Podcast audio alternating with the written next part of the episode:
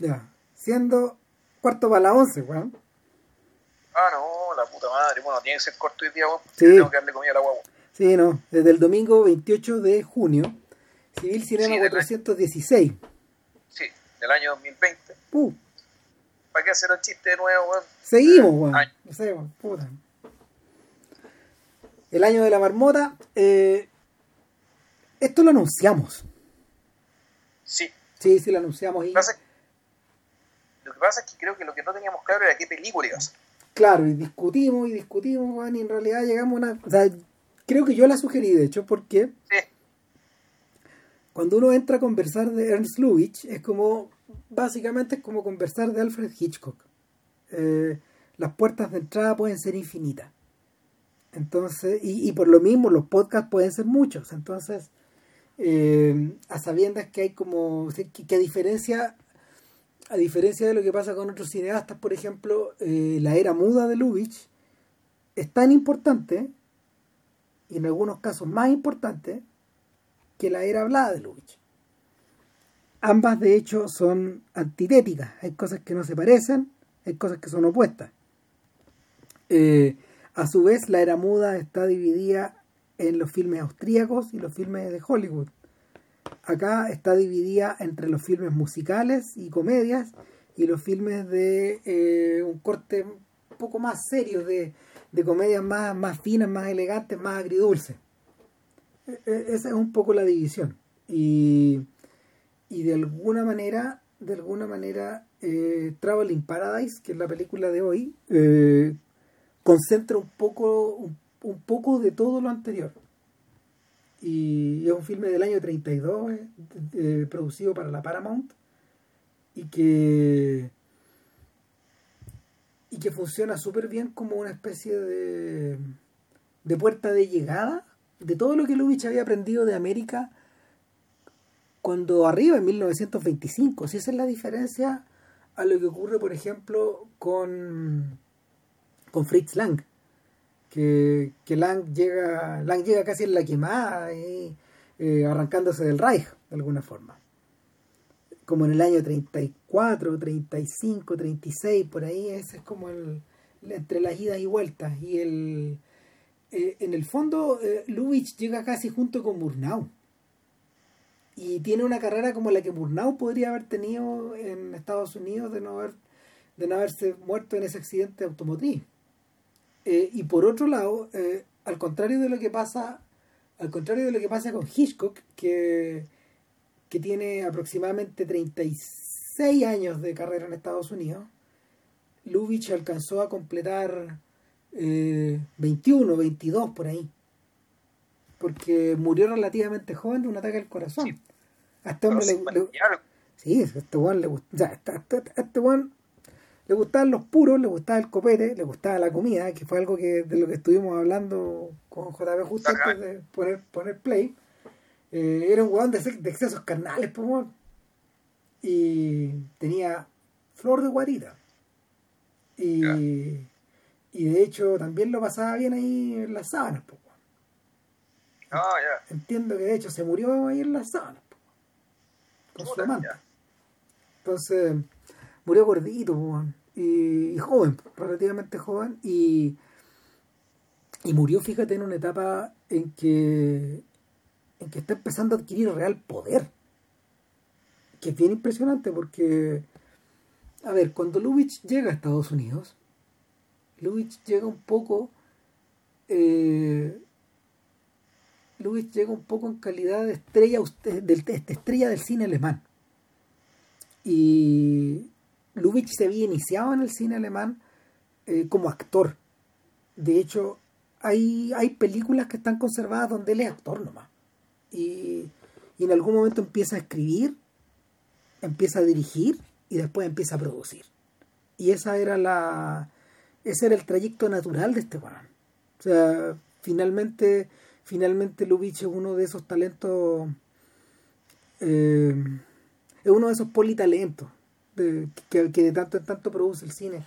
Es un caso parecido, por ejemplo, al, al de al de al de David Lynch o al de Orson Welles o al de Clint Eastwood también, que es gente que, que empieza a adquirir distintas em, eh, entran por una parte entran por un lado de la industria pero al mismo tiempo entran por otro por otro por otro y por otro a la vez y como que copan el mercado de alguna forma entonces eh, ahora preguntas de la ignorancia ¿por qué un sujeto como este cuya, cuyas películas tienen eh, pues, tiene un nombre digamos que es el, el, el ya el que tiene cierta, cierta característica de su desarrollo, el tipo de historia y la, forma en que se resuelve. Eh, como alguien con una, una, forma tan característica de, eh, armar su historia, resulta que no aparece nunca acreditado como guionista. No, no, es fascinante esa base. Eh, en ese sentido, en ese sentido, yo siento que Lubitsch opera con la misma lógica que Hitchcock y que, y que Scorsese en el fondo.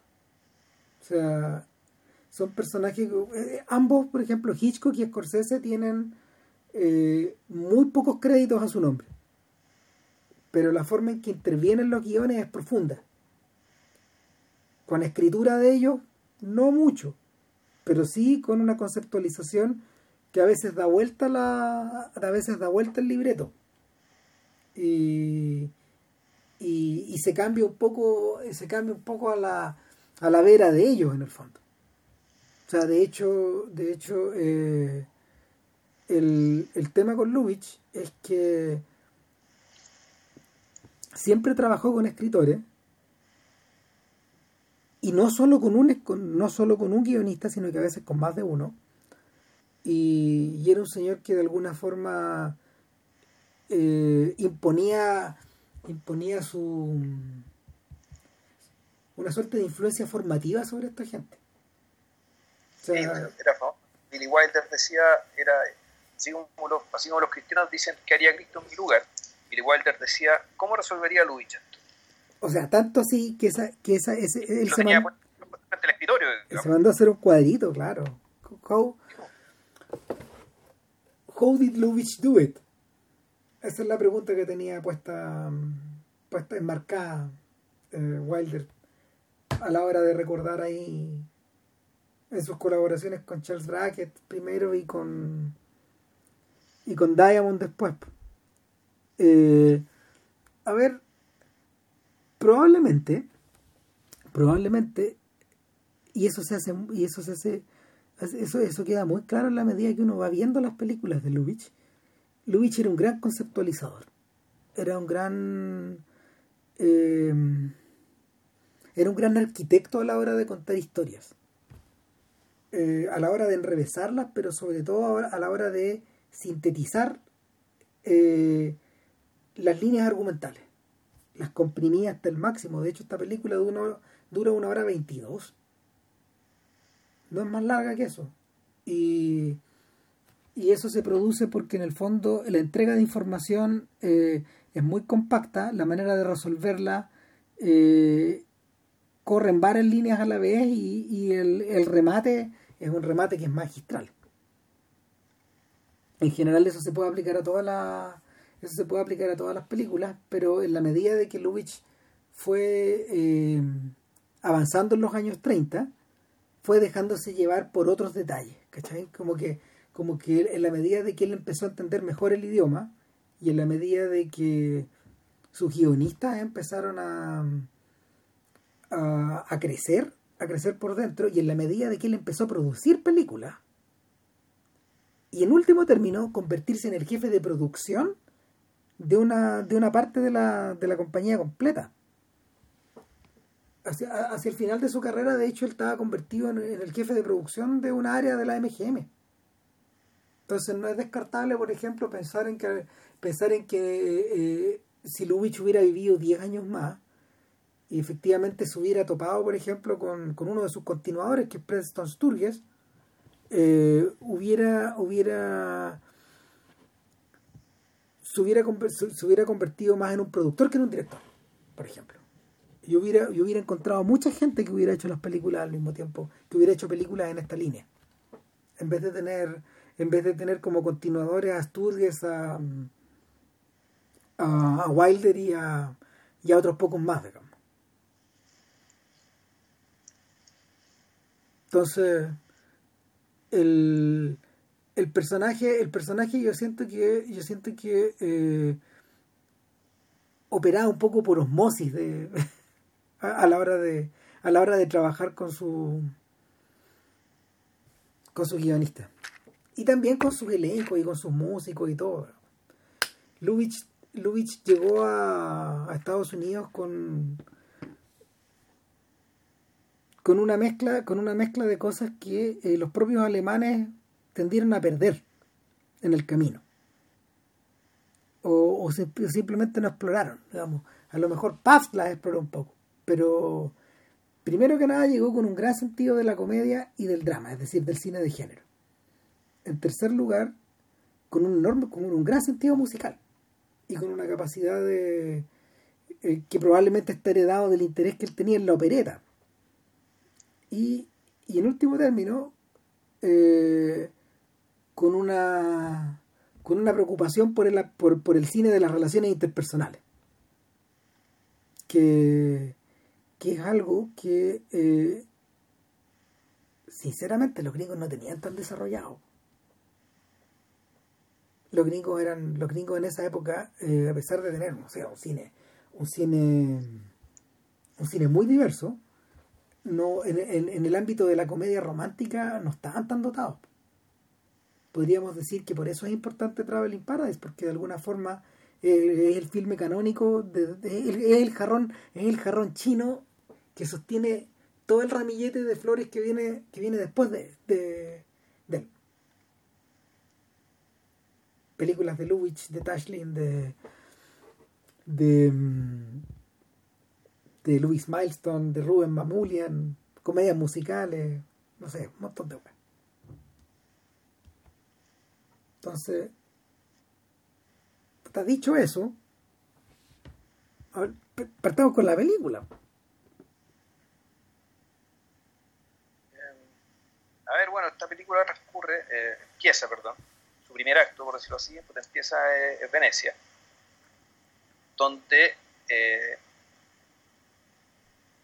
hay un, ¿cómo se llama esto?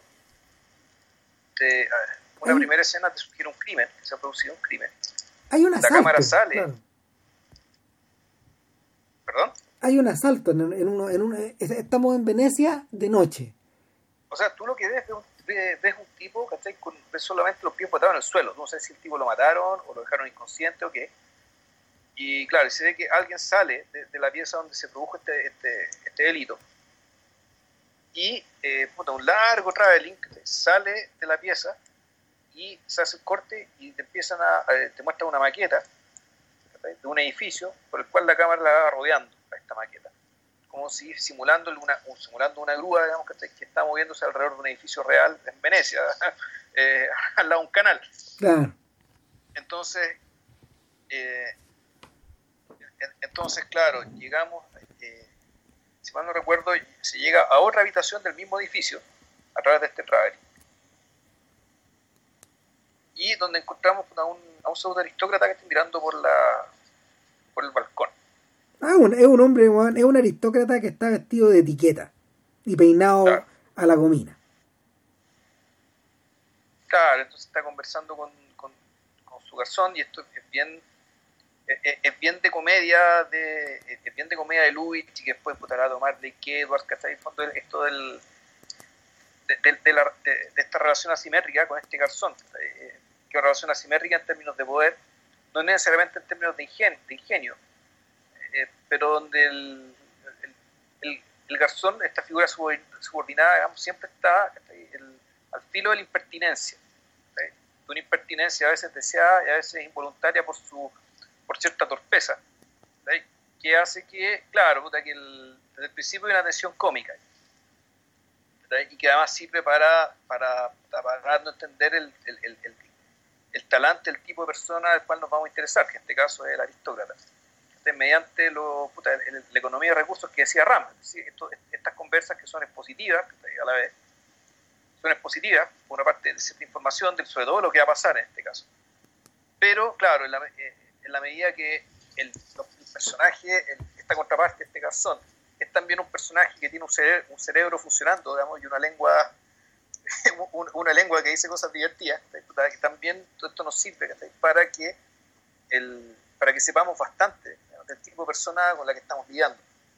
Entonces, claro, nos enteramos que este, este, este pseudo aristócrata está esperando a alguien que lo va a venir a ver. Y, con, y, con, intenciones no muy santas, digamos. Eh, aparentemente es una duquesa u otra, una otra aristócrata más. Que está cruzando el canal en secreto para ir a verlo en la noche. Exacto. Claro, entonces eh, estamos, estamos ya en el mundo de Lubitsch.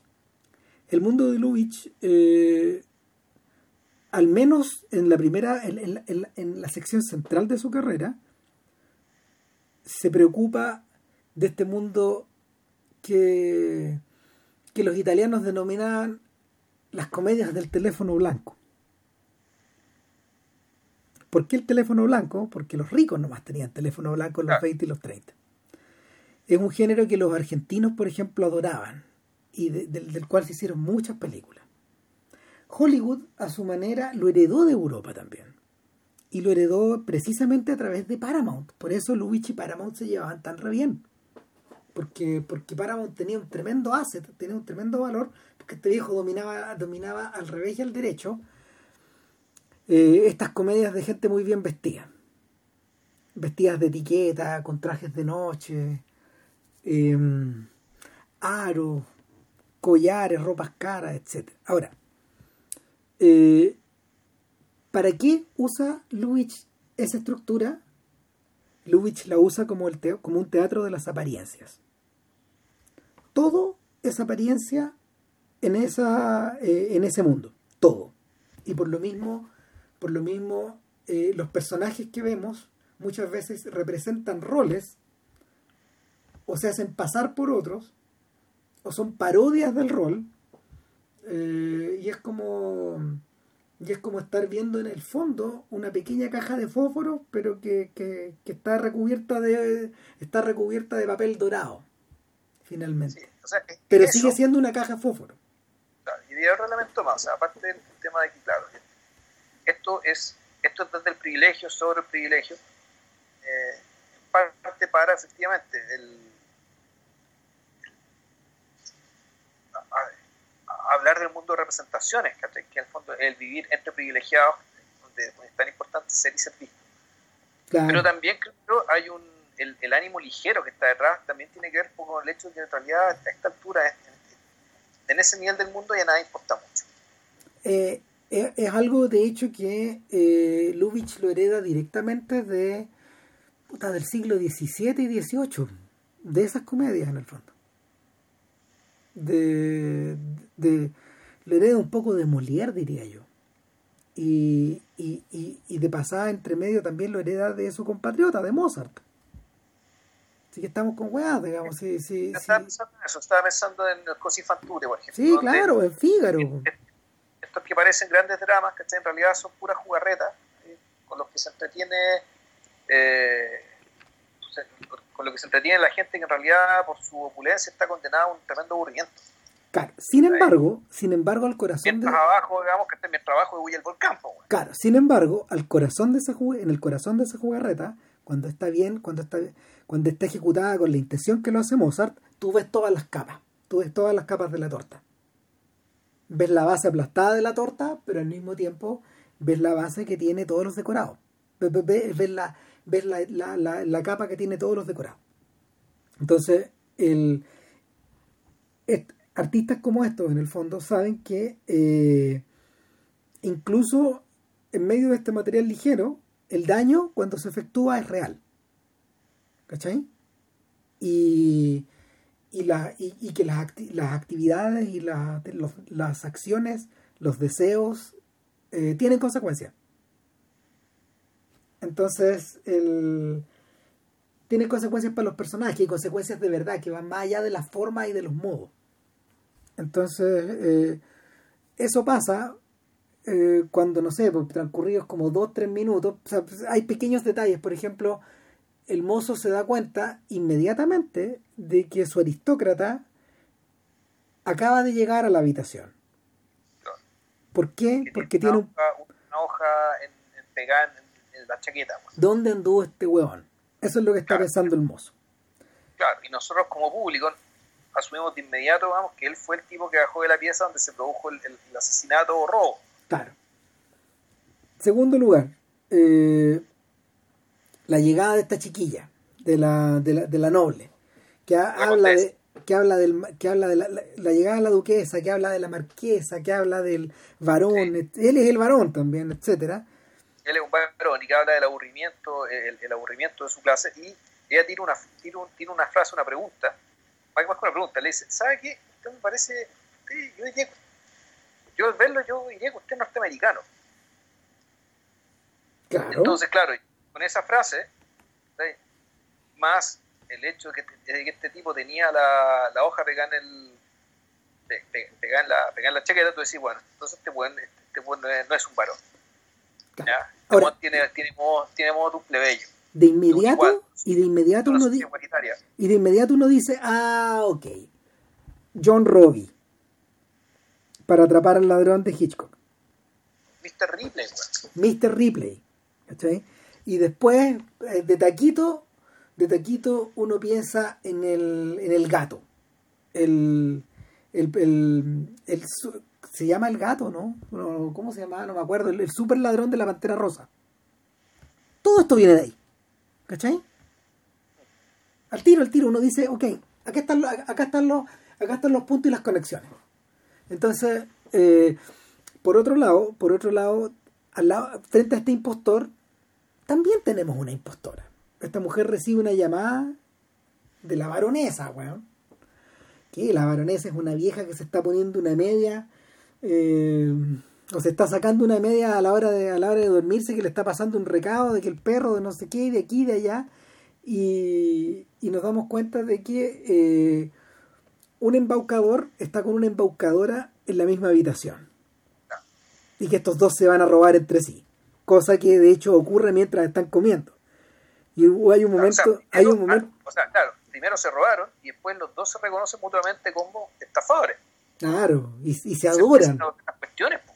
No, y se empiezan a- y se adoran. Sí. Entonces es, es amor a primera vista. Entonces, todo este primer acto, en el fondo, lo, aquí lo que se, lo que se produce, eh, o sea, se produce dos cosas. Uno, un enamoramiento, un reconocimiento profesional y, lo más importante de todo, la conformación de un equipo. Sí. Ahora, como, como en Lubitsch siempre están ocurriendo tres o cuatro cosas a la vez, entre medio de todo eso vamos teniendo eh, idas y vueltas con este sujeto al principio asesinado, después vamos cambiando de idea, después atacado por un desconocido, después robado y en último término nos damos cuenta que está embaucado. ¿Y, y cómo, lo, cómo lo vemos? Porque este sujeto es tirado, digamos que, que es un que es una especie de... aparentemente es como un francés o un inglés. Eh, nunca lo explican bien. Ah. Diría que es francés. Yo diría que es ¿Cómo se- francés, pero tiene modos de inglés. Ahora, ¿qué pasa? Está interpretado por Edward Everett Horton, que era el sidekick de muchas películas de Fred Astaire, de la época. O sea, eh, Edward, eh, Edward Everett Horton comenzó a... Sí, pues, compañero teatral de aventuras de esta gente, eh, gran actor secundario, y, y siempre, siempre a cargo de, siempre a cargo de, es, el arroz de esto, es el arroz de este pollo frito, siempre. Y, y por lo mismo eh, encarna o al sujeto venal, o al despistado, o al bruto, o a, mm, o a estos tipos que, a estos tipos que tienen, no sé, pues tienen, tienen un par de ampolletas en la cabeza, pero finalmente también su, su permanente aburrimiento lo hace ser objeto de lo hace ser objeto de estos de estas intrigas siempre es alguien que mete las patas en el, en el sartén también es culpa de él al fondo entonces qué va qué pasa mientras este tipo va contando cómo una persona que eh, desconocida que se hizo de- que se hizo llamar el doctor eh, le metió conversa durante amígdala. Le fue a revisar las amigas, le metió, le metió conversa durante 10 minutos y luego lo examinó y parece que después le robó, porque y le robó una buena cantidad de plata. Entonces, va y viene con unos italianos. Y uno, y uno dice, ah, este es un recurso teatral, porque estos italianos están gritando todo el rato mientras él está manteniendo su, su flema o su decoro y, y, su vergüenza, digamos, bajo control. Ah, o sea, eh, como los italianos que se le traducen, entonces el, se repite la misma cosa dos veces en distintos idiomas, con distintas reacciones de lado, de lado a otro. Claro. Entonces, entonces, esta es una escena que no viene a juego a menos que, no sé, están diciendo que se están aprovechando el sonoro. Sí, pues mostrando los chichas del sonoro, que es claro, escuchar distintos idiomas en una misma, una misma escena, una misma situación, con efectos cómicos. Qué sé yo. Sí, un poco eso. Y, y, el, y yo creo que sirve como contrapunto de este romance que estamos, que estamos, que estamos viendo eh, a cuatro piezas de distancia. Ese es el otro detalle con Lubitsch. Lubitsch es un cineasta de espacios cerrados es un cineasta de lugares clausurados y al mismo tiempo de realidades paralelas. Es decir, los mundos de Lubitsch existen dentro de estas piezas, pero, eh, pero estas piezas eh, no solo coexisten en un plano, en un plano realidad, sino que están adyacentes en un, en una, en un espacio cinematográfico. Siempre. Entonces, eso le permite, por ejemplo, jugar con las puertas cerradas. Le permite eh, trabajar con las ventanas y con las terrazas. Le permite, eh, le permite reírse a gritos también de, de la... ¿Cómo se llama? De la sensación ambiente. ¿Por qué? Porque, por ejemplo, las paredes de Lubitsch siempre están como, no sé, repujadas como con cortinas, con encajes con porquería finalmente que está como estirada para que se vea caro, pero, pero mostrándote que es una mugre al mismo tiempo. Y, volvemos a la idea de, de, que esto podía estar ambientado en un pequeño teatro de provincia. Que, que esta riqueza es una riqueza de mentirijillas. Que, Claro, que esta Venecia, no, el esfuerzo por mostrarte una Venecia realista no va a decir que es mucho. En el fondo es el esfuerzo que se hace en el teatro para decirte, ya, bueno, imagínese usted que están en Venecia o sea, de hecho, piensa en la primera toma de la película. Lo primero que vemos es un viejo gordo vestido con harapo sacando la basura de un, de una de un portón y volcándola, volcándola sobre un barco basura. Que estas barcazas basura existen todavía, de hecho, en Venecia. Las, las han ido mejorando, digamos, pero es el mismo principio. La basura se recoge y viaja por el, viaja por los canales. Y y el viejo, para rematar, empieza a cantar Oso le mío. O sea, el basurero canta Oso le mío en vez del loco de la góndola. En vez del gondolero, claro. Claro, o sea, no, este es el basurero. O sea, de, estamos hablando de esa Venecia, de la Venecia de la basura, o de la Venecia de mentira, o la Venecia de cartón. Ahora, cuando uno piensa en esa Venecia, uno piensa de inmediato en Top Hat, de Jay Sandrich, el, clásico con Fred Astaire y Ginger Rogers. Y esa Venecia es Art Deco. Es impresionante la variación. Las dos, para, para estos efectos, las dos son válidas. Y no, es, fascinante comparar una con otra. Porque, porque, porque Top Hat es de, RKO, que era un estudio más pobre. Es decir, donde efectivamente no tenía plata para construir, para construir estas piezas falsas de Lubitsch, sino que, por, pero, sino que tenía, tenía tenía gallos capaces de construir Venecias de cartulina, que, era, que, se veía, que se veía, se veía más abstracto, pero era igual de chanta. Con la gran diferencia que como estaban bailando este par, digamos, el, los trucos de luz, los trucos de luz eh, lo tapaban todo. Y, y, lo que tú tenías ya no era un espejo que te reflejaba la falsedad, sino que era un espejo que era un espejo que en el fondo te reflejaba luz, te reflejaba fantasía. Eh, eh, son los objetivos, a pesar de que son comedias románticas, también el objetivo es antitético. Y nada, pues, al final de esta secuencia hay corte y la película se podría haber terminado ahí, de hecho. Es como un corto. Como que Lubitsch nos contó una película en cortito, en 10 minutos. Y, y, en ese punto donde parte la segunda película. Y la segunda película eh, parte con un comercial de radio. Y nuevamente Luis se ríe a gritos porque juega con esta percepción que la gente tenía en los años 20 y 30 de que el anunciador de la radio estaba vestido de etiqueta. Lo muestra vestido de etiqueta. Un tipo vestido de etiqueta presenta a otro sujeto de etiqueta y que empieza a cantar un comercial. Y el comercial lo muestran completo y, y Lubitsch en el fondo ilustra este comercial radial con imágenes nuevamente de cartón piedra y de plástico que, que, representan un gran lujo de un gran lujo a ver, es la promoción, es la promoción de una perfumería o de una empresa perfumera. Que, que, Bueno, o sea, que, que podría ser Chanel, ponte tú algo así. claro, ¿Cómo era que se llamaba la empresa? Espérate. Colette Colette, claro, no era Chanel, era Colette. Era Colette, algo así. Claro, y, y, y, y- y, claro, ta- también está representado por una mujer que maneja esta empresa y que al principio de la secuencia, después de haber escuchado todo este comercial, eh, donde Lubitsch nuevamente pues, invierte para decirnos, sí, esta gente, esta gente de esta empresa vende sueños, igual que yo. Pero yo me estoy riendo de esos sueños. No, y Eh, también con mucha economía, porque te presentan a la, te presentan a la mujer, te presentan a su entorno, te lo presentan todo. presentan a esta viuda que En- está a cargo ese de la empresa. medio- ese minuto y medio, digamos, que donde te hablan de esta empresa. Ah, Y en fondo te están presentando, claro, al- al- al- a un nuevo personaje importante en esta historia. Exactamente. Que es Kate Price, creo que se llama ella.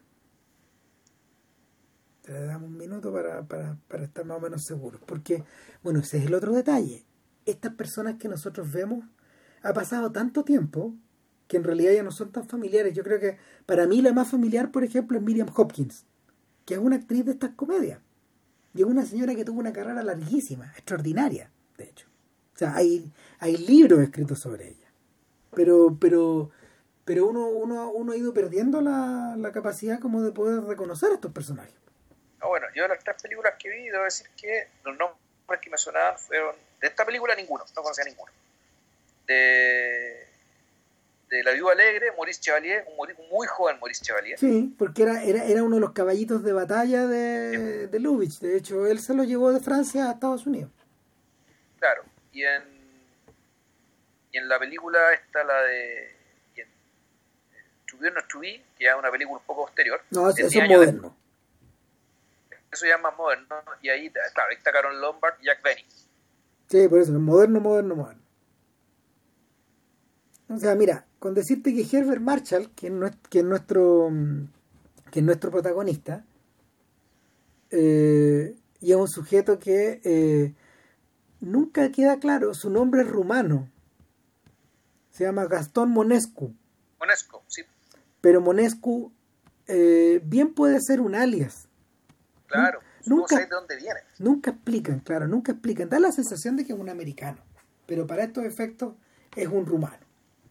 Entonces, Pero bueno, no importa. Marshall, es Mira, Marshall es el protagonista de Murder de Hitchcock, The Foreign Correspondent, que es un filme importante de Hitchcock, es el protagonista, es el protagonista de La Carta y de The Little Foxes de William Wyler. O sea, ah, no, se las trae, weón. O sea, y trabajó con Greta Garbo, con Marlene Dietrich, con Bette Davis. Esa onda. Ese es Herbert Marshall. Y eh, Kate- Kate Francis, que, esta- que es la heredera en este caso, que es la heredera, ella, menos, ella, ella en el fondo puede que sea menos conocida menos conocida para uno.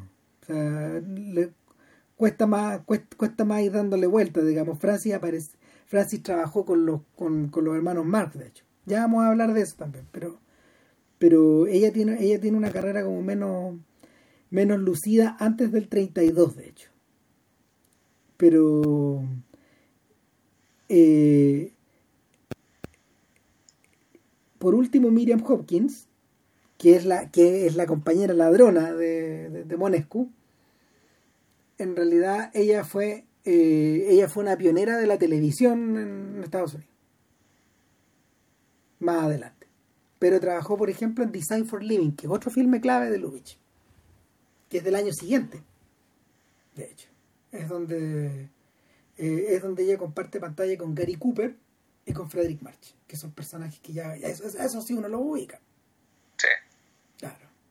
Ella rechazó el rol principal de Sucedió una noche. y fue reemplazada por Claudette Colbert. Ya. Pero en fin, entonces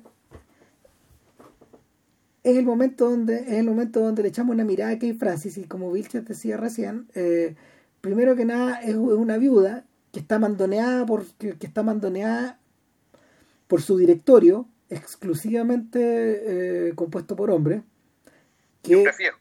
hombres viejos y que permanentemente le dicen la empresa se va al garete acto seguido ella, ella va y arrasa París comprando zapatos joyas vestidos y luego compra el magazine de la historia un, un, ¿cómo se llama? Una cartera de 125 mil francos. Una cosa desaforada, de- repleta de diamantes. Tú la ves y se nota el tiro que son unos vidrios guachos, digamos, que están iluminados bien. Y esta mujer compra, compra, compra, compra. Corte, vamos a una habitación de París y están nuestros ladrones. Están leyendo el diario los dos. Y la cosa va mal.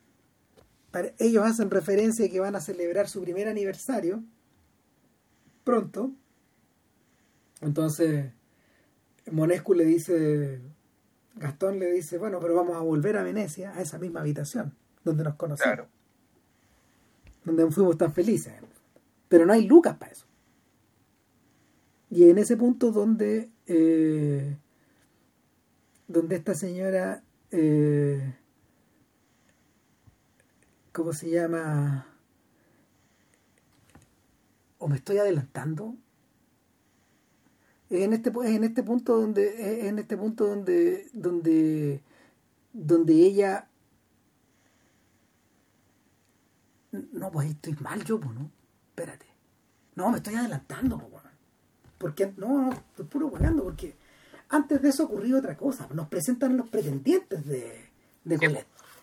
Y uno de ellos es, y uno de ellos, importantemente, es el sujeto al cual eh, le habían robado en Venecia. Claro, pues este, este pelotudo, Claro. Horton. Y, y el otro es el, el otro es el mayor. Los, los dos son hombres viejos que están pretendiendo a esta viuda, eh, probablemente para reforzar su riqueza. Eh, y entre los dos hay peleas, digamos, y, y hay idas y idas y vueltas, idas y vueltas, y hueveo, y hueveo, y hueveo, y Los dos, claro, segundo, eh, entre que pelean, pero en la práctica son como dos hermanos chicos. ¿verdad? Son como dos hermanitos haciendo tonteras. ¿ya? Tienen, es, el nivel de su comportamiento, de su conducta. Ellos en realidad no viven en un mundo adulto. no, pues son dos niños. son dos niños, o sea, y, el- y eso, y, interesante esto que claro, que el, el- dado que a, a, a Lubitsch interesa este mundo, este mundo aristocrático, lleno de privilegios y sin grandes preocupaciones, digamos que hay nada que se te vaya la vida, digamos, ni, ni- ni mucho menos. Donde, claro, es- eso te permite dos tipos de personajes, es decir, nuestros personajes adultos, ¿cachai? que en realidad que la adultez consiste en, en, en el fondo en saltarse lealtades, ¿cachai? Eh, redefinirse permanentemente, eh, tomarse la vida ba- bastante ligera, digamos, ¿cachai? pero en, en, un, en un ánimo de, dentro de todo de sobrevivencia a la vez. Y pues, en paralelo están estos otros personajes que en el fondo son niños. Sí, que son, finalmente son, son los pelotudos que arman las guerras también. Cuando tú lo, cuando tú vas, cuando, cuando llegas a tu be or not to be, esos personajes han evolucionado hacia allá. De hecho. Y El coronel Reich, puta, claro. Todos, claro, todos estos hombres niños finalmente. Y, y son los soldaditos de plomo de esta historia. De hecho, claramente, el mayor es un ex militar. Y lo- te lo dicen de, al, al toque, un ex militar francés que probablemente peleó en la Primera Guerra, pero que tuvo un rango. Y ahora es una persona distinguida. ¿no? Es una cosa así. Y con mucho tiempo libre, digamos, y aburridísimos. Mal que mal, por eso están pretendiendo a Colette, que finge estar interesada al mismo tiempo, y sale con ellos una noche sí y otra noche no. Y en una noche de esas, el mayor y, y el señor Phil Bass, Philly Bass, creo que se llama el Edward Everett Horton acá. Eh, los dos lo acompañan al Palais Garnier. Que cuando, tú lo ves, dicen, no, esto no es la ópera de París. de nuevo volvemos a la idea de la cajita de fósforo. De la cajita de muñeca falsa. Decorada, decorada con, decorada con un gusto, decorada con un gusto eh, cavernario, de hecho. O sea, eh, es impresionante, es como si estuviera es como es, como si como si las papeles fueran de, como si las paredes fueran de papel lustre una cosa así es divertido, es divertido te reís porque finalmente te estás riendo es Lubitsch riéndose de, este boato de este falso boato. Y y es en ese punto donde, donde reconocemos entre uno de los personajes en los balcones a Monescu. Y Monescu está buscando víctimas. Y Monescu eh, mira hacia el Monescu de inmediato mira hacia a este a este palco donde está donde está donde está esta pareja y no se concentra ni en él ni en ella sino que se concentra en el bolso. Acto seguido vemos que el bolso desaparece en algún momento donde en algún momento en el que ella va del palco al baño Lubitsch evidentemente nunca muestra el cómo, pero sí muestra las consecuencias. Eso no es lo importante. Lo importante es que el, ante tal pérdida, ella publica en el diario que se le perdió el bolso. Por lo tanto, con eso básicamente lo que hace es abrir la puerta a Monescu, digamos, para que llegue con su cartera. Claro, ahora hay un detalle. Ahí es donde viene esta escena que yo estaba describiendo, donde ellos están en el hotel, medios que, medio quebrados, con ganas de devolverse a Venecia, y ella ve en el diario el aviso. Y ella le dice, lo más probable es que no te convenga quedarte con el bolso o tratar de vender el bolso, sino que devolvérselo a ella. Claro. Que es divertido, lo mismo que Omar Little le hace a Proposition Joe al final de la cuarta temporada de The Wire.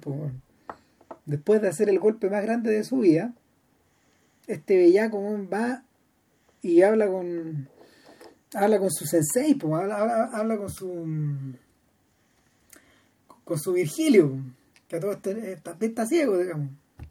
Eh, que, que, que, perdón, habla, claro, habla, con su Virgilio, que es un Virgilio ciego que él tiene cada tanto y que el viejo le dice, bueno, tal vez debería, en broma le dice, tal vez deberías devolverle a Prop Joe el cargamento que le robaste y cobrándole 20 centavos por dólar.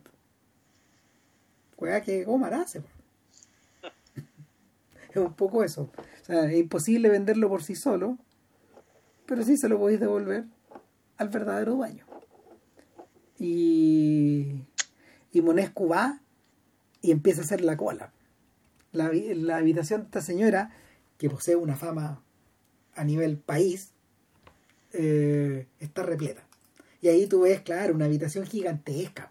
Una, una sala de recepción que solo aparece en estas películas de traje, de traje negro y de traje de etiqueta. Eh, es como un potrero. Donde, donde ahí tú ves de nuevo la relación entre, eh, entre dueña de casa y servidumbre. O sea, claro, y donde, y donde tenía a buena parte del bestiario social metido adentro, incluyendo un anarquista bolchevique que se aparece. Es muy divertido, porque empieza a hablar de a, putear a la señora por tener una cartera tan cara. Claro, y ahí, es, y ahí es donde tú dices, ok, de aquí, aquí, aquí está Lubitsch otra vez. Porque no, no se resistió, como buen europeo central, no se resistió la... ¿Cómo se llama? El, el, el, no resistió la tentación, de mostrar, weón, el anarquista, weón, entre medio, en una época en que Trotsky estaba vivo todavía, ¿no? O recién muerto. No, si Trotsky, Trotsky está vivo, si Trotsky murió el año 40 en México. Imagínate. él, venía, él venía a escribir su libro La Revolución, que escribió en 1930. Claro, convertido en bestseller. Claro. Entonces, claro, seguramente este bueno además lo de él leído. Otra conclusión que uno saca de todo esto es que en realidad Lubitsch nunca dejó Europa. No, jamás. No, nunca dejó Europa. O sea, de hecho se aprovechó Lubitsch se aprovechó de una de una debilidad muy americana, que es la veneración por la veneración por todo lo europeo. La sensación provincial, que es la sensación del chiquillo de la provincia que va a la ciudad, el ratoncito de el ratoncito de campo que va a la ciudad. Entonces, lo que hizo Lubitsch eh, es parar una filmografía en una de cuyos una de cuyas torres basales es precisamente esa sensación de estar ese, ese complejo. Sí de hecho eh, hay una película que es magistral que es sobre ese complejo se llama la octava esposa de Barba Azul que está protagonizada por Gary Cooper extraordinaria. No sabes se pasó gran película es como del año 38 más o menos es contemporánea de los filmes que, que Frank Capra hizo con, con Cooper y, es precisamente sobre esa, sobre, esa sensación de inferioridad constante y al mismo tiempo de, falsa superioridad. Claro, pero, pero interesante también el hecho de que esta Europa te la muestra americanizada. A todo chancho. Por actores estadounidenses haciendo acento estadounidense, o sea, no fingiendo acento francés ni nada, no. Esto es París, es un París habitado por estadounidenses. Por actores estadounidenses que, claro, interpretan actores franceses, o sea, los, personajes son franceses, pero la, la, sonoridad y la forma de comportarse y no sé, no sé tanto como un poco las costumbres, ya las formalidades sociales más, más, más, idiosincrásicas, digamos. Pero sí, o sea, el, la, las historias, las historias son europeas, en entorno europeo, pero interpretadas como, eh, como si fueran estadounidenses. Bueno, de hecho, en ese punto, donde uno empieza, donde uno, donde tú puedes conectar, por ejemplo, con con la intención de con la intención que Woody Allen finalmente tiene en algunas películas de su Gran Tour del Gran Tour es decir cuando el Gran Tour concebido como este viaje que los americanos hacen hacia Europa de hecho la película del Gran Tour esencial es Medianoche en París porque yo la volví a ver hace poco y, es, es precisamente una, una Verónica en torno a este mismo tema.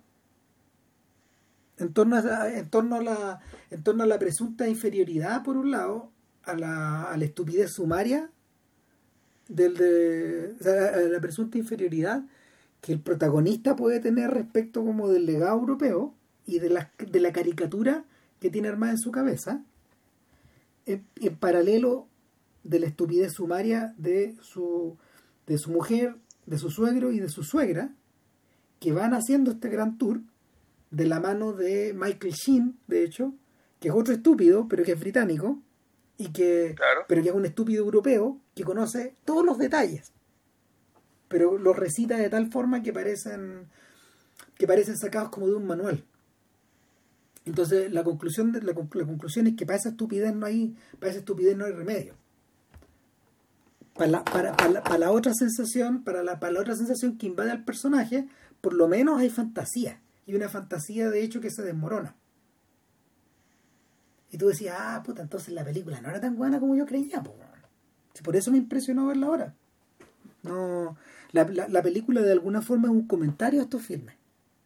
Y bueno, buena, buena parte de, de los filmes que, que Allen eh, hizo en la década de la década pasada, los años 10 en el fondo, del siglo XXI, tiene precisamente que ver con, están permanentemente dialogando con este film, con estos mundos, con los mundos de, con, los, con, los filmes de los 30, todo el rato, y de, principios de los 40. Entonces, uno dice, ah, ok, por eso, por eso esta weá es así, digamos. Y por eso también choca, por eso Vilches la odia también. Ajá. Bueno, en fin, eh, pero volvamos. Eh, Monescu se presenta y se presenta una mujer que antes hemos visto en una secuencia muy breve y también que, perfila su carácter, donde toda la gente le dice, eh, sí, madame, sí, madame, al tiro, madame, no, madame, y tú vas cambiando, y es la empleada, es la lavandera, es el jardinero, es el, es como se llama, es, su, es su chofer, etcétera y, y, de inmediato hace una tipología una tipología acelerada esos 40 segundos en que, en que muestran como a 8 o 9 personas que dependen de ella y, con la, y que viven en esta casa pero hay una que no muestran Ya vamos, ya vamos a explicar cuál. Y, y Monesco cae bien. De una, de, de, de, de entradita se genera el, el, la, se genera la tensión sexual, se genera la complicidad, se generan las sonrisas, se genera lo que los gringos denominan el sexual inuendo. Claro, y también se genera, más importante, más importante que eso, o mejor dicho, esto es resultado de una percepción de una percepción bien brillante que tiene que tiene Monesco, de que esta señora está profundamente aburrida por la forma de socializar a la cual está condenada por su propia clase, ya sea con su servidumbre o ya sea con la gente que la pretende y con la que se junta. O sea, en el fondo este tipo lee de inmediato que esta mujer necesita, eh, necesita algo. No sabemos necesita, qué, pero, pero claro. eh, en la... En la en el terreno del melodrama esa gente necesita compañía y amor y compañerismo. Cuando, cuando estamos en realidad, hablando... lo que necesita, lo que necesita, antes que eso, porque es, lo que necesita es una relación con un igual. Bueno, es que eso pasa en las comedias. ¿Cachai? En las comedias tú no requieres compañerismo o cariño o, compañía. En las comedias tú requieres eh, tú, tú requieres o estar, estar frente a un igual o combatir contra ese igual, ¿cachai?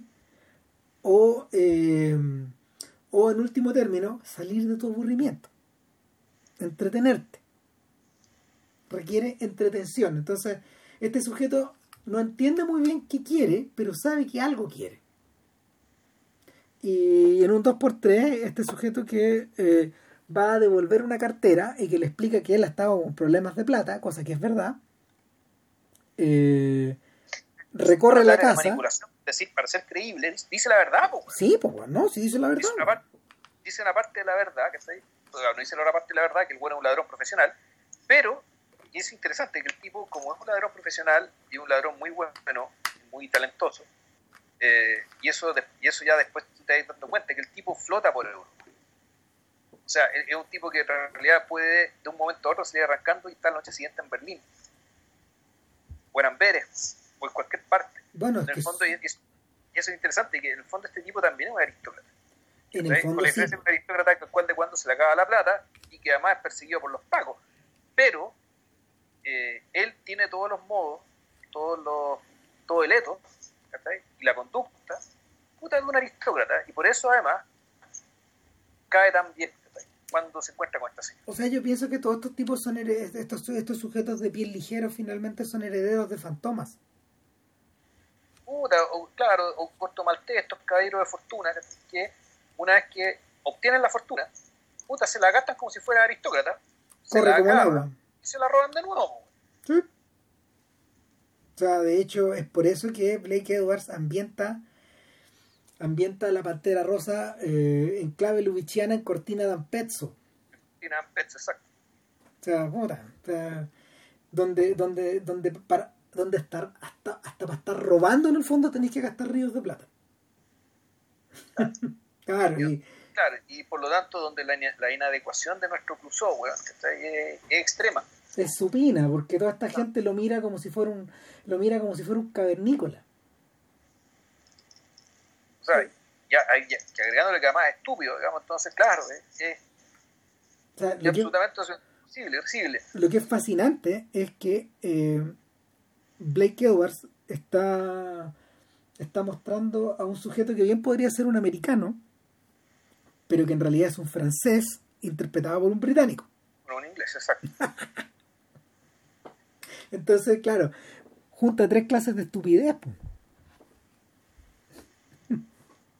Bueno, el, el asunto es que eh, este hombre en esa pasada por la casa, que también es muy breve, recorre las piezas, se entera del carácter de esta mujer, se entera de la clave de...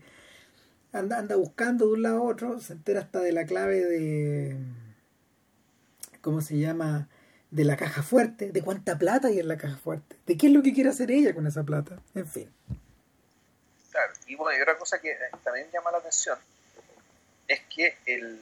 Sale hasta con pega porque se convierte en el secretario, que es justamente el único personaje que no está ahí, porque se fue. Claro, porque antes tuvo una secretaria, ¿cachai? A la cual despidió probablemente por conducta licenciosa, como deja entrever la, eh, la misma condesa. Pero eh, aquí lo, otro que llama, me llama mucho la atención, fíjate, es que esta aristócrata eh, es una aristócrata que en realidad no rompe con el cliché del aristócrata rodeado de, antiguaya, sino que más bien ella lo que tiene es un departamento hipermoderno. Tipo. Un departamento que en los años 60 podría haberse moderno. O sea, tú decís, bueno, estos, estos son estos departamentos modernos como que le gusta firmar Michael Mann, weón. ¿Qué está ahí? Ahora, o sea, o, cuando Michael Mann firmaba, digamos, más asiduamente. Eh, puta, ese tipo de espacio. Claro, y, y, de hecho, eh, ese es el único espacio que posee cierta entidad en la película y que te da la sensación de que es real. Aunque, aunque, aunque no lo es, digamos, pero, pero claro, dentro de todas las ridiculeces que vemos, dentro de toda dentro de todo el papel maché, finalmente, que está como repartido, como decorado, y que, que tú dices, ah, ok, esto, esto, eso, esto está hecho a propósito, esta parte, esta parte de la película, no. Acá hay algo real. O sea, aquí hay algo conceptual. ¿Está Sí. Esto tiene razón de ser. Tiene razón de ser, no está hablando en serio, está genuino. Claro. Finalmente, finalmente de hecho, eh, ayuda a que eh, el espacio mismo ayuda a tener una mayor idea de quién es Colette y de lo que quiere y de lo aburrida que está. Entonces, bueno, de aquí para adelante la, la cosa agarra piernas y finalmente viene el engaño y el engaño implica que eh, Monescu se convierte en el secretario, se gana la confianza rápidamente, en un tiempo cinematográfico, en dos semanas está convertido en un íntimo. Y, eh, no, y en dos semanas a se le aplica la misma secuencia de personas diciéndole, sí, señor Monescu, no, señor Monescu. ¿Cuándo, señor Monescu? Mañana, señor Monescu. Lo que usted diga, señor Monescu. Se convierte en el dueño de casa. De hecho, vive dentro de la casa y ahí volvemos a, eh, eh, a, la, a, la, estructura de las puertas, de las puertas cerradas.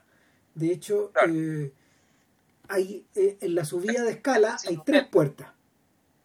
En la subida de escala hay tres puertas. Está la suite de ella, está la suite de él y está una puerta que parece que es el baño. ¿Cachai? Y, y, estas puertas están siempre cerradas. Y ellos entran respectivamente a sus puertas y ponen la llave. En paralelo, eh, la, que, la que salió perdiendo, que es Miriam Hopkins, la pareja de Monescu,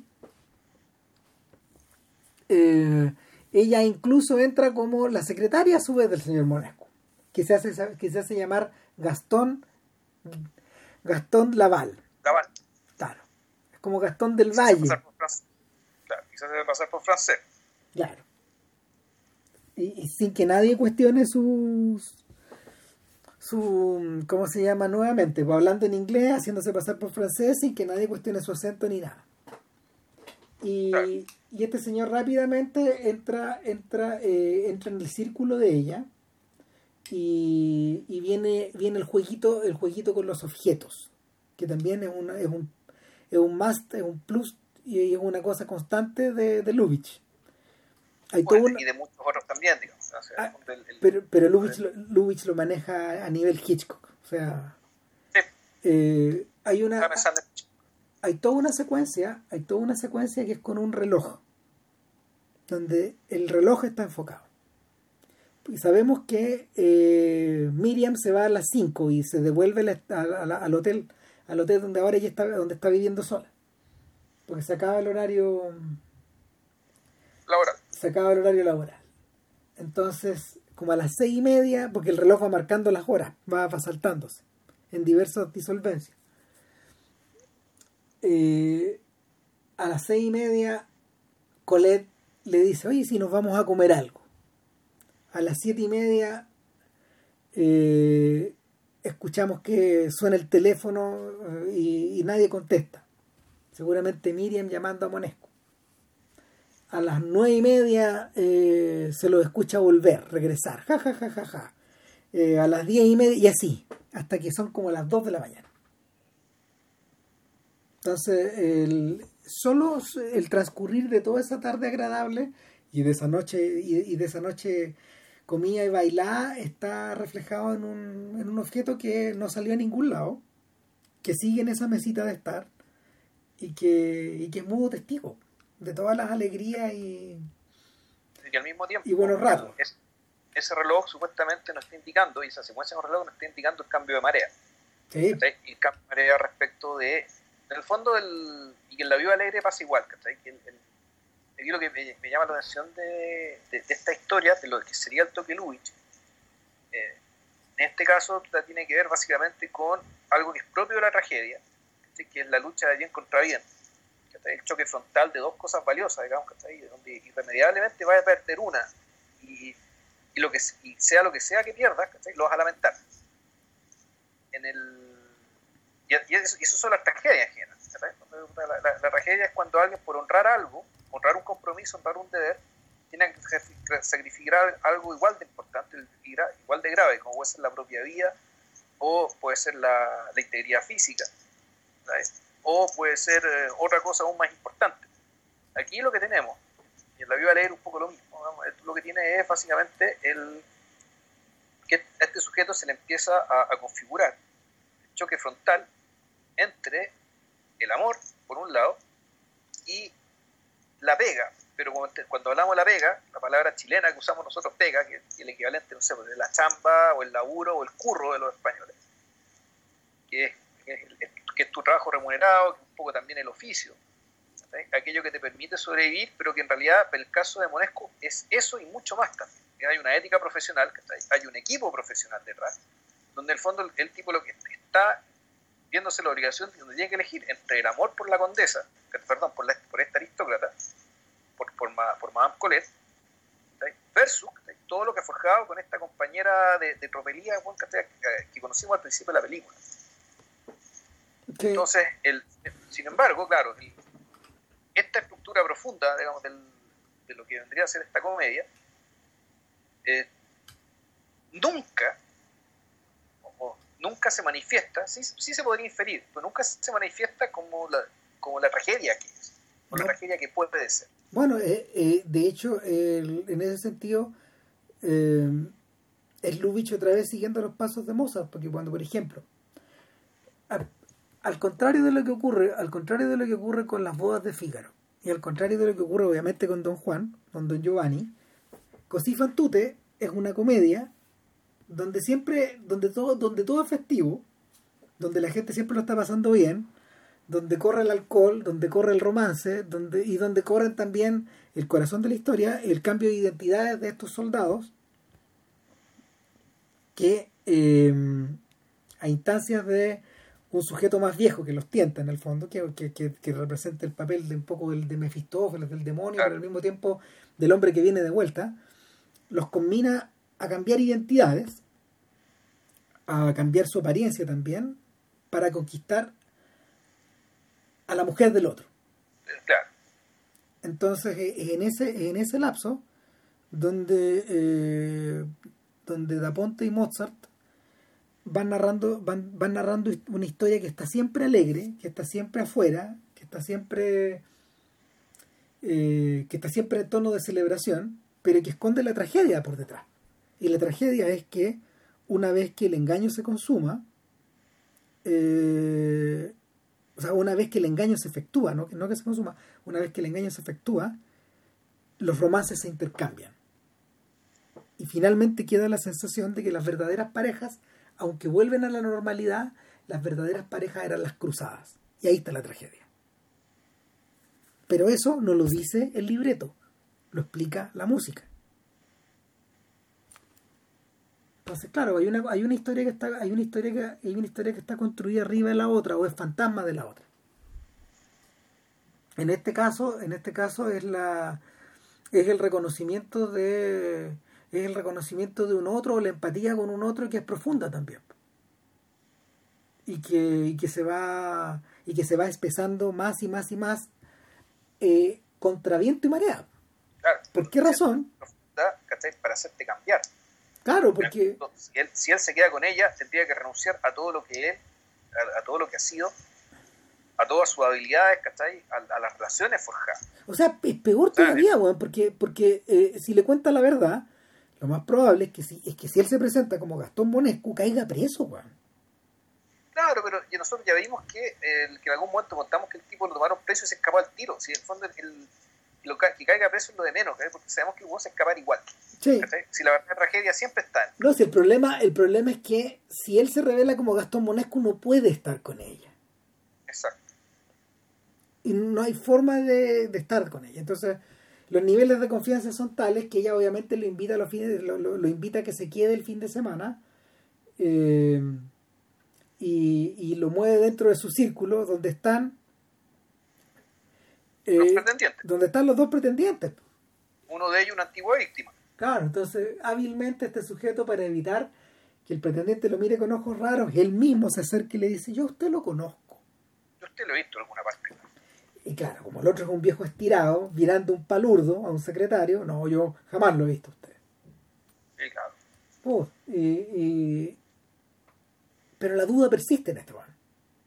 Y claro, y se queda, lo que pasa es que eh, eh, ahí porque fue en el fondo las tensiones de la película, una de las líneas de tensión es el progresivo acercamiento de, eh, de Monescu, que está a esta mujer.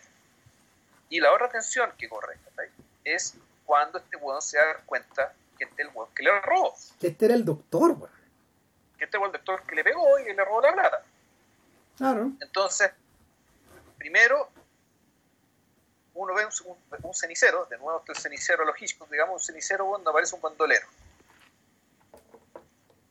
como, que lo mira y empieza a sumar uno más uno con la velocidad de una tortuga. Pues, la, lógica de la voz que se divertía es que el buen es tonto, digamos, entonces ah. nosotros nos reímos su tontera. Eh, pero la, gran caga queda cuando el tipo queda con la duda en la cabeza, alguien le menciona algo del doctor. Tengo que ir al doctor. ¡Doctor! Este y, ¿verdad? Y, ahí le cruje. Y ahí esto es lo que básicamente desencadena aquello que es tan, tan notable, digamos, que en el fondo son los. El, esta, eh, la escena, la, escena que, que, es, que es dramática, cómica, pero más allá que todo eso, o sea, en realidad el, el, género al cual se le puede atribuir a este tipo de situaciones en realidad es lo de menos, porque aquí lo que importa es la cantidad de energía y de, situaciones, de ideas, de identidades, de implicancias, las cosas que están ocurriendo en tan poco tiempo. Pero antes de eso, antes de eso hay que nombrar una, última cosa paralela y aparentemente irrelevante. Eh, y es que en esa misma cena, o sea, no en, esa misma recepción, a esa misma recepción, llega, llega Monsieur Giron. Y Monsieur Giron, Monsieur Giron es un señor muy mayor que el, que el, que el, es el director de este comité que el directorio de la empresa que hueve a esta pobre aristócrata. Claro, y, y este sujeto también desconfía a todas luces de un Monesco que lleva que no lleva ni tres semanas en la casa y que ya lo controla todo, como suele hacerlo Monesco, y tienen un enfrentamiento. Claro, los, los, dos, los dos en el fondo se miran las crestas. Estos dos gallos, estos dos gallitos de pelea. Y le extiende a Monescu a sabiendas de que no lo va a entender un balance de la empresa. Y Monescu empieza a mirarlo y lo mira y lo mira y lo mira, mientras este otro sujeto le habla, le habla y le habla, y da la sensación de que en el fondo está viendo algo que está mal hecho, algo que no está bien. Sí, bueno, y otra cosa que también es como bien llamativa de Luigi, que aparece en la otra película, es reírse de los formulismos o valerse de los formulismos, de cierta forma formulaica de hablar, para convertirla, para convertirla en argumento, ya sea en fuente de hilaridad, ya sea en fuente de contraataque. Yo he, sido, he sido honrado durante 40 años con la confianza de la familia Colet. Algo que el sujeto repite como si fuera una letanía. Oiga, pero... Eh, sí, son como los seis meses de finanzas de la San Marino, de, de, la pelideña. Claro es, eh, es, un poco parecido, digamos. Y efectivamente eso está puesto ahí, eh, un poco para reírse de cierta forma de sociabilidad, cierta forma, cierta forma de, dar su imagen. Y también para, para el huevo. Ah, para que de alguna manera Monescu controle esa situación como si fuera el conejo de la suerte. Bueno, de hecho, de hecho, eso es interesante. Personajes como Box Bunny, por ejemplo, eh, emergen de, de todo este caldero de los años 30, de estos sujetos que dominan el mundo, que dominan los elementos, que dominan las cosas. O sea, emerge de estos personajes de Lubitsch y emerge también de las caricaturas armadas a partir de estos personajes. Porque hay, algo que no hemos mencionado, de hecho, cuando que, que cuando uno ve las películas de los hermanos Marx, eh, cuando uno ve, no sé, plumas de caballo, cuando uno ve sopa de ganso, cuando uno ve galletas de animales, esas películas, eh, es evidente que el mundo que está satirizando a su vez es el de Lubitsch y el de estas comedias. Es decir, es la sátira de la sátira.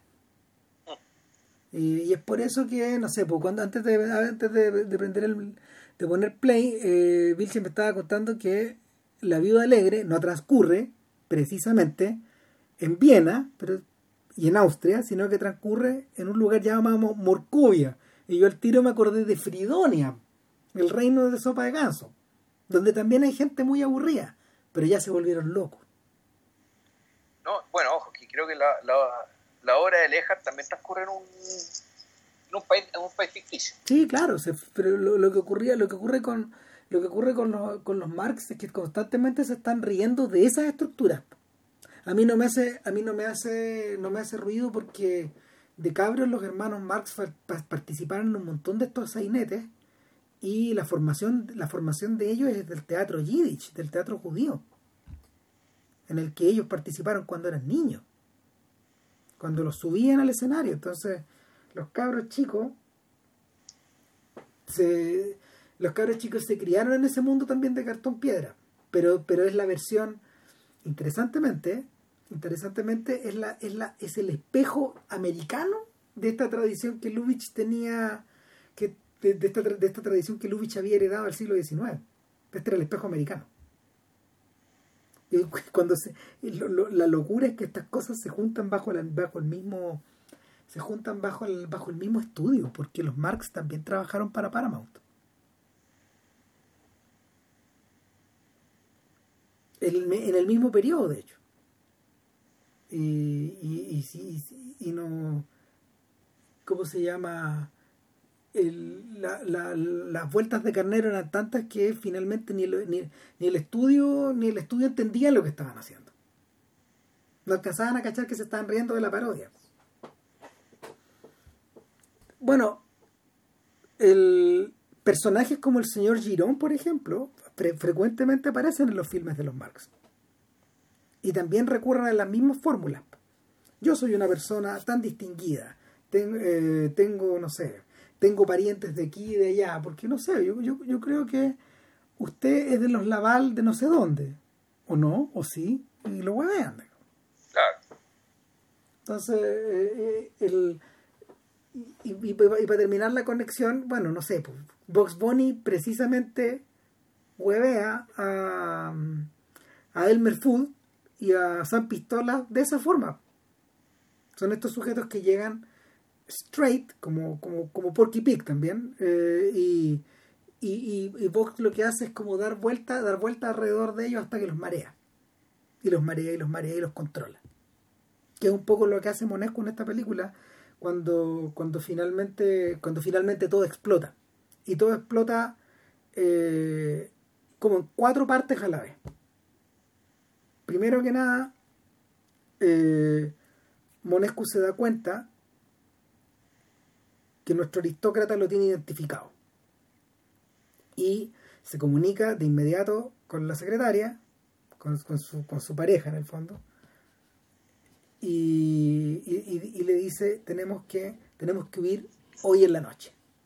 Está todo dispuesto para que huyamos consigámonos los pasaportes no vamos a alcanzar a robar los 850 mil eh, francos que pensábamos porque él, él había hecho toda una faramaya para um, ese era el golpe tienes que esperar a cierto día que ya día. iba a depositar cantidad de plata en la caja fuerte y ellos serían a robar claro y el plata que estaba asegurada de hecho de manera que el golpe iba a ser blanco, es decir, a nuestra amiga Colette no le iba, no, no le iba, no le iba a causar detrimento. En eso se había preocupado Monesco.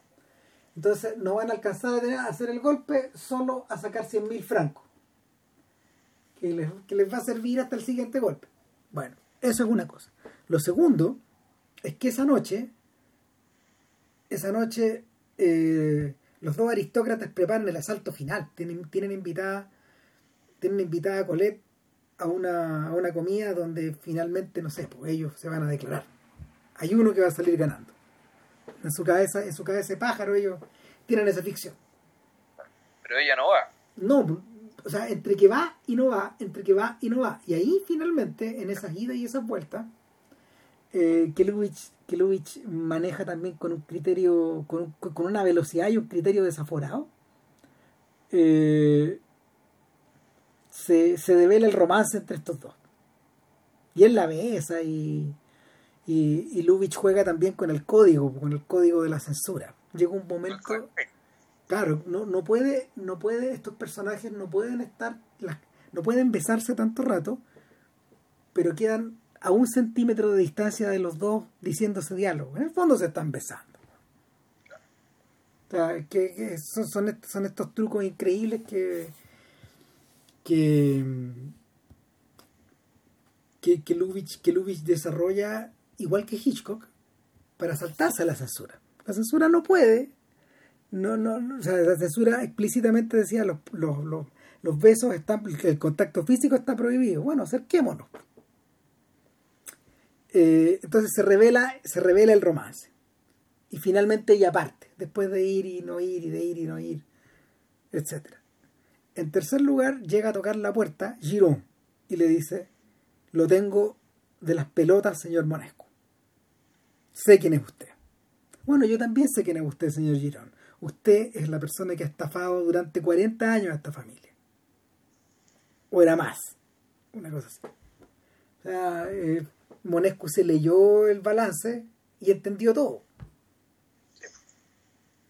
Y pasa una cuarta cosa. Que nuestra amiga Miriam se da cuenta que que parece que está perdiendo que parece que está perdiendo a Gastón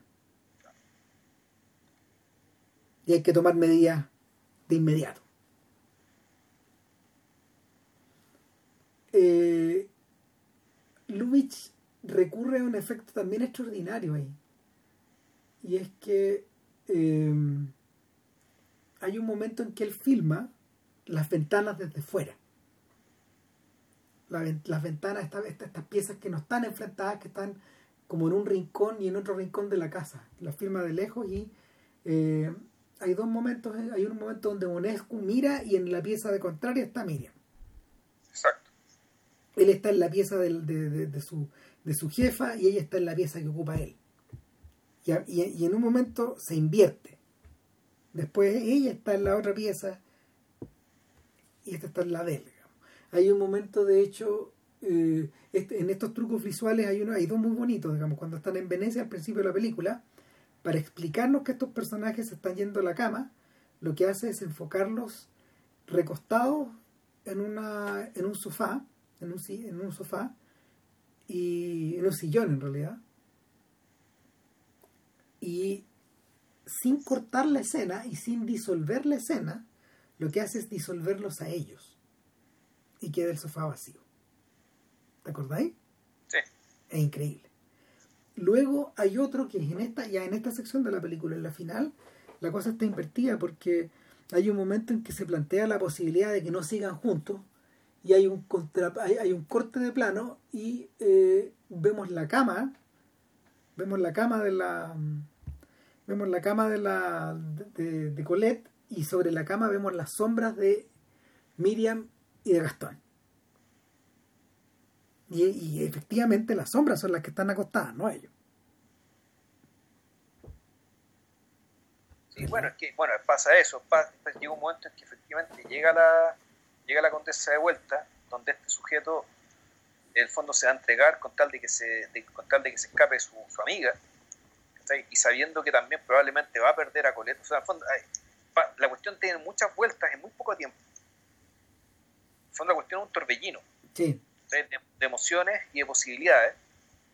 Eh, pero volvemos, siempre con, siempre con esta ligereza, siempre, con la cosa de que, de, que efectivamente Vox Bunny bueno, no, aunque le pase algo, no le va a pasar nada.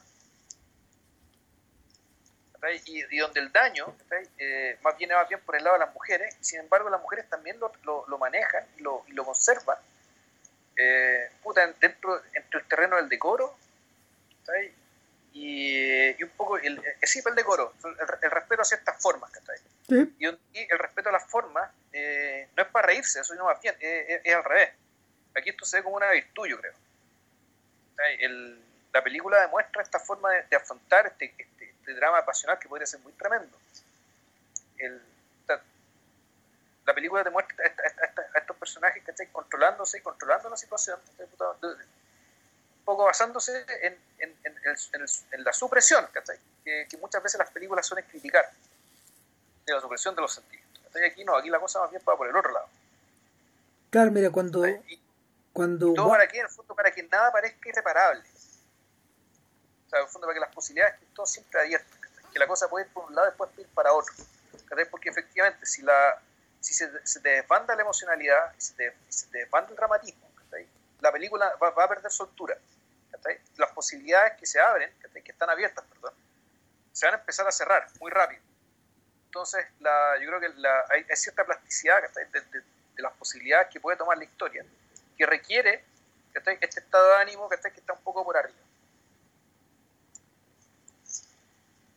Ahora, eh, dicho eso, en esta historia siempre hay pérdida. Y y parte del toque Lubitsch es la capacidad como de, estos personajes de absorber esas pérdidas y de convertirlas en otras cosas. ¿Qué es lo que ocurre al final? Que mm, Gastón algo consigue en su relación con Colette y hacerla ver que el tiempo no, que, que el tiempo entre ambos no se perdió, que algo ganó ella conociéndose a sí misma en esta pasada ganó independencia, de hecho, respecto de la junta de los directores, porque le quedó claro ahora que Girón es un, es un ladrón. Eh, tuvo una aventura excitante al mismo tiempo. Conoce un personaje único, pero ahora lo tiene que dejar ir. Y, y lo interesante es que eso se produce sin apelar a dramatismo alguno, porque, porque esta escena, a ver, la escena más dramática en el fondo, la escena más dramática, eh, por lógica debería ser el instante en que Gastón va en busca de su pareja. Y, y, y, tenemos que saber, no sé, pues, usualmente en esas las, películas dramáticas la gente sufre, llora, se golpea, eh, se insulta, se despide, no sé se desborda, en último término, y, y sin embargo, todo eso, eso lo, Lubitsch lo resuelve eh, cuando Gastón sale de la pieza, cierra la puerta, Colette no lo sigue, pero escucha cómo corre por las escaleras hacia abajo. Y cuando vuelve, vuelve el antiguo Monesco no vuelve el nuevo Monesco. Vuelve Fantomas, vuelve el Andrew, vuelve el ladrón, que se va a ir. Y en unos breves minutos estos dos ajustan cuentas. Y hay una especie de reconocimiento mutuo también. hay, una, hay una sensación agridulce que, que es precisamente lo que lo que, lo que, lo que sin mucha suerte eh, Wilder trataría de evocar en diversas películas que están directamente inspiradas en sus experiencias como guionista de Lubitsch en la segunda mitad de los 30 para adelante. Eh, eh, son momentos son momentos por ejemplo que uno ve en, en Loving the Afternoon o en Sabrina o en The Apartment o en Avanti, donde los personajes se reconocen los uno, el uno al otro y eh, en su humanidad, en, su, en sus defectos, en su carencia, en sus trizaduras. Y, y para Wilder, eh, hay un mundo en esa hay, un hay un mundo en esas fisuras y ese es el mundo que él explora o sea Lubitsch, Lubitsch nunca se mete ahí lo planea por arriba de eso te lo muestra te lo muestra por el revés el, el derecho y el revés pero no de hecho el cierre de la película que es cuando la, la, antigua pareja se reconoce y, y retoma lo, lo, que ellos fueron digamos prácticamente con los mismos rituales. Eh, en el fondo es un es una especie de portazo, de un portazo un poco a todo lo anterior y, y también volvemos al tema, al tema de lo adulto, En el fondo de, la manera bien tácita y, que la, el personaje femenino comprende, Que lo que le pasó a este hombre, Esto que el fondo de enamorarse de la pega, de enamorarse en la pega, también es parte del asunto, también es parte del oficio, es algo que puede pasar, Y por lo tanto es algo que hay que saber perdonar, que hay que, dejar, hay que saber dejar atrás. Porque, porque en este mundo, en este mundo de, en este mundo de máscaras y de sustitutos y de pretensiones y, de falsedades, eh, no nos veamos, no, nos veamos la suerte entre gitanos.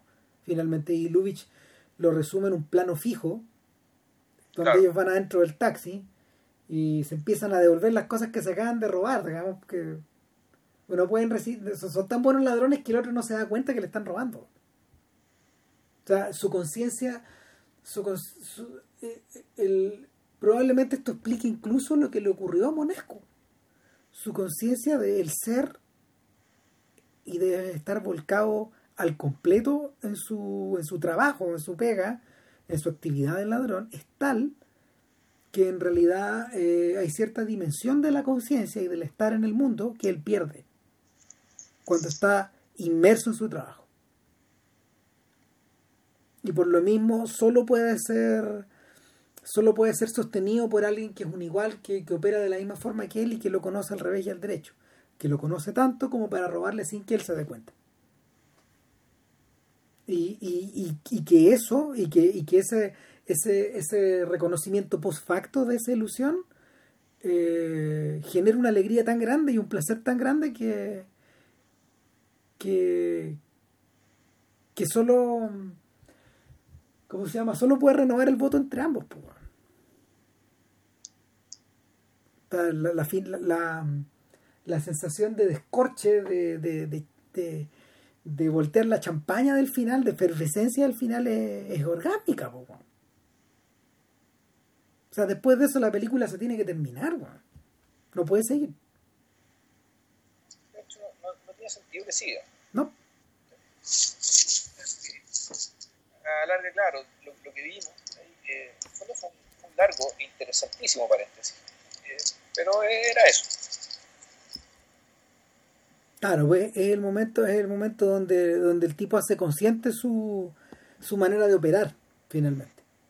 Es un poco, y en ese sentido Cameron Crowe lo entiende re bien en, en, en Jerry Maguire, en estas sucesivas tomas de conciencia que tiene Jerry Maguire donde cada una parece una cada una parece una revelación del mundo y la aparición de un mundo nuevo. Pero ese mundo nuevo va cambiando, cambiando, cambiando, cambiando y nunca está estable. Finalmente Maguire nunca termina por nunca termina por entender bien el, terreno donde está parado. Porque siempre hay algo más que, que, que, que, que modifica esto que parecía entender, que parecía tener encuadrado al completo.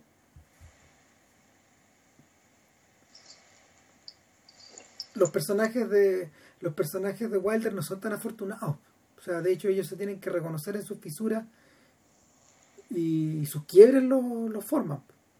Para bien y para mal, digamos. Ahora, eso también hace interesante las películas de, de Wilder y las, las hace complementarias de las de Lubitsch en un sentido que, que otros imitadores de Lubitsch no, no desarrollan con mayor, con mayor profundidad. De hecho, eh, también eso explica que, que, que, Blake Edwards, por ejemplo, eh, heredara o se interesara más por todo lo que tiene que ver con el slapstick que, slapstick que está por detrás de las películas. Y que, y que, que alguien como Howard Hawks le interesara de verdad el conflicto entre los sexos. Más que, más que estas tomas de conciencia. Entonces, nada, pues, eso. Estamos justo en la hora y media. Yo creo Sí. que es el momento de. No, no quiero darle comida a la guagua. Sí, pues, no, pues ya, ya no es tan tarde como la semana, como la semana pasada. Como el martes pasado. Así que, por lo menos, bueno, hicimos un podcast más corto. Te felicito y me felicito. Gracias. Ya, weón. Ya. próxima semana. No tenemos idea. Ya. Bueno, ahí vamos a cachar. Ya. Chao. Ya que estén bien. Chao.